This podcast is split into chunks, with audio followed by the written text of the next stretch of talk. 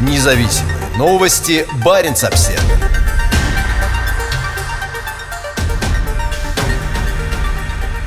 Истребители НАТО встретили российские бомбардировщики в небе Баренцева моря. Во вторник два стратегических бомбардировщика Ту-160 показали мускулы в европейской Арктике, в том числе у норвежского воздушного пространства. Их сопровождали недавно размещенные на Новой Земле истребители морской авиации. Как сообщает российская Минобороны, полет продолжался 12 часов и проходил над территорией России, а также над Баренцевым, Норвежским и Гренландскими морями. Российские стратегические бомбардировщики базируются в Энгельсе, недалеко от Саратова на юго-западе России. Чтобы не нарушать границ других стран, они выходят в международное воздушное пространство через север страны. Через Кольский полуостров бомбардировщики вылетели в Баренцево море и продолжили движение в северо-западном направлении за пределами воздушного пространства Норвегии. Затем, по данным пользователя Twitter Hunters Note, следящего за передвижениями военной авиации, самолеты направились на запад, в Гренландское море море в район острова Ян-Майен, а затем облетели Шпицберген с севера и через землю Франца Иосифа направились в сторону Новой Земли, где их встретили два МиГ-31 с авиабазы Рогачева и сопроводили над Карским морем в южном направлении. С базы Будя в воздух были срочно подняты два истребителя F-16 сил быстрого реагирования НАТО. Норвежские летчики встретили российские самолеты за пределами Финмарка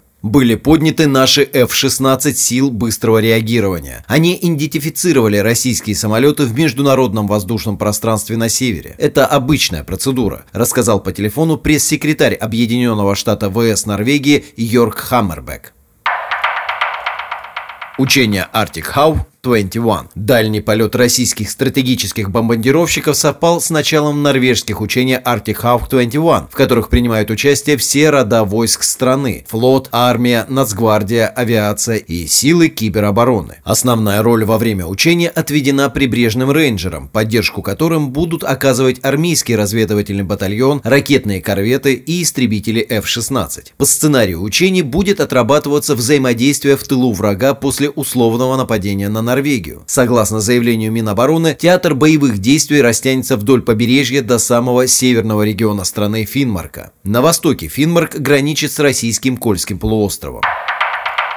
Рост напряженности. В водах Северной Атлантики и Арктики нарастает военная напряженность, так как Россия вкладывает значительные средства в базы и системы вооружений в Арктике, в том числе у северных границ Норвегии, утверждается в опубликованном в понедельник службой разведки Норвегии ежегодном отчете об оценке угроз. На этой неделе Баренц-Обсервер сообщал о первой смене летного состава и МиГ-31БМ на аэродроме Рогачева на Новой Земле.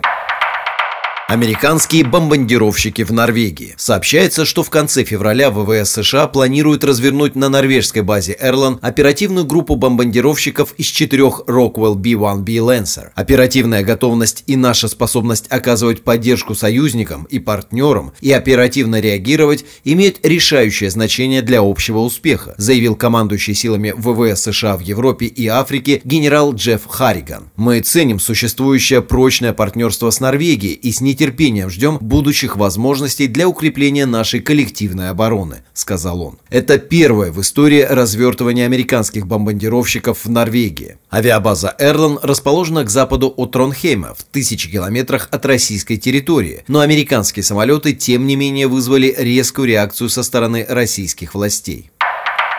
Безопасность под угрозой. В комментарии Facebook российское посольство в Норвегии подчеркивает, что размещением бомбардировщиков Норвегия ставит под угрозу безопасность на севере Европы и в Арктике. При этом наращивание российского потенциала в Арктике несет строго оборонительный и дозированный характер, подчеркивают в посольстве. По словам дипломатов, модернизация военной инфраструктуры в Арктике должна способствовать развитию экономической деятельности в регионе, улучшению мониторинга Арктики, совершенствованию потенциала поиска и спасания, повышению готовности к загрязнению нефтью и осуществлению рыбоохранных мероприятий. Боевая подготовка в Баренцевом море.